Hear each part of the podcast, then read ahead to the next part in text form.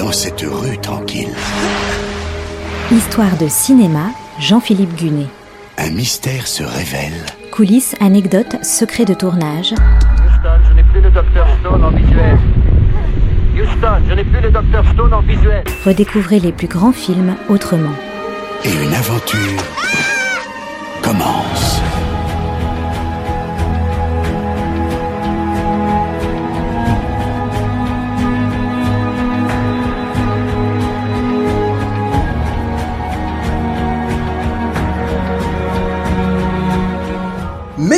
n'avez jamais vu le septième saut d'Ingmar Bergman, la tête de Max von Sydow vous dira quelque chose.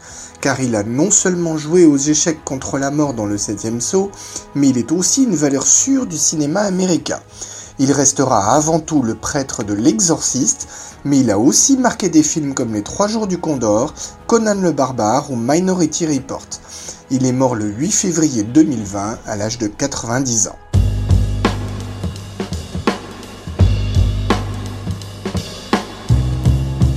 De son vrai nom, il s'appelait Karl Adolf von Sydow. Il est né à Lund, en Suède, en 1929. Vous me direz que son nom a plutôt une consonance allemande. Oui, car il a bien eu des ancêtres allemands. Mais il est suédois. Il est issu d'une famille aisée, son père est ethnologue, sa mère est baronne et exerce le métier d'institutrice. Très vite, il apprend l'anglais et l'allemand. À l'école, il se prend de passion pour le théâtre et forme une troupe. Pendant son service militaire, il adopte le prénom de Max et devient donc Max von Sydow. Revenu à la vie civile, il entre au théâtre dramatique royal de Stockholm.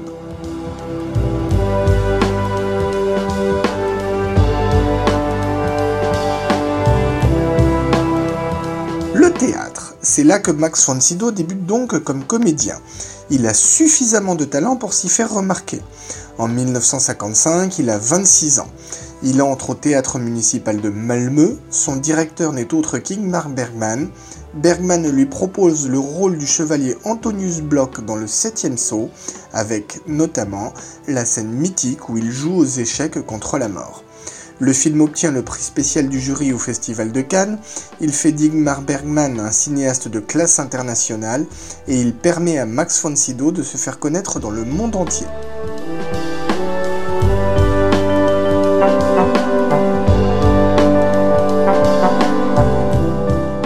D'essai, coup de maître. En tout, Max von Sydow et Ingmar Bergman tourneront pas moins de 11 films ensemble. Et justement, réalisateur américain de French Connection, William Friedkin est un grand admirateur de l'œuvre de Bergman. Pour le rôle du père Mérine, chargé d'exorciser la petite fille Regan possédée par un démon, le cinéaste veut Max von Sydow. Il lui envoie le scénario, l'acteur l'accepte aussitôt. Il est alors âgé de 43 ans, mais fait exprès de se vieillir de 30 ans pour le rôle. L'exorciste est un gros succès commercial. Et puis, il faut dire, un des films les plus effrayants jamais réalisés.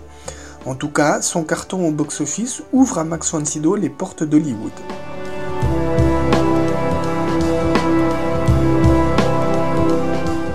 Dans l'extrait que vous allez entendre, le père Mérine et l'autre prêtre qui l'assiste sont tous deux face à Regan possédé, qui s'élève hors de son lit, et il lui crie C'est le pouvoir du Christ qui s'impose à toi. It's the power of Christ that compels you. The power of Christ The power of Christ compels you. The power of Christ compels you. The power of Christ compels you. The power of Christ compels you. The power of Christ compels you. The power of Christ compels you. Avec sa stature imposante, il mesure 1m93, et sa voix ténébreuse, Max von Sydow est parfait pour les ambiances inquiétantes. Pour autant, il ne joue pas dans un registre ouvertement maléfique, au contraire de son contemporain Christopher Lee. Les studios hollywoodiens l'appellent régulièrement, toujours pour des seconds rôles, mais qu'il sait rendre marquant, comme par exemple le tueur à gages froid des Trois Jours du Condor en 1975, ou encore le roi Osric dans Conan le Barbare en 1982. En 1983, il joue aussi Blofeld, grand adversaire de James Bond dans Jamais plus jamais. L'année suivante, on le voit dans le Dune de David Lynch. En 1986, il tourne pour Woody Allen dans Anna et ses sœurs. On le verra aussi en 1995 dans Judge Dredd, film popcorn à tendance bourrin avec Sylvester Stallone.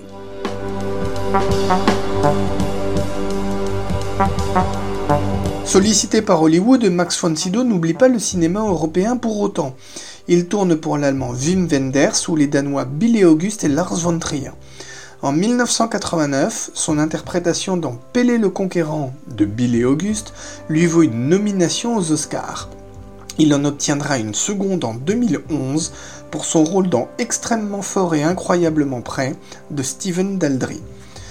En 1997, il épouse en seconde noce une Française, la documentariste Catherine Grelet, et s'installe en France où il restera jusqu'à sa mort. Il obtiendra la nationalité française en 2002.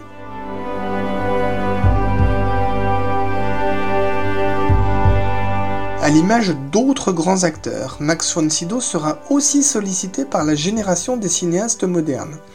En 2004, Steven Spielberg lui offre le rôle le plus trouble de son palpitant Minority Report. En 2010, Martin Scorsese le fait tourner dans Shutter Island. Et en 2015, il a un petit rôle dans le 7 Star Wars, Le Réveil de la Force, signé Gigi Abrams. Dans le septième saut, Max von jouait aux échecs avec la mort. La mort a gagné, bien sûr, mais le comédien, lui, a eu le temps de jouer une partie magnifique.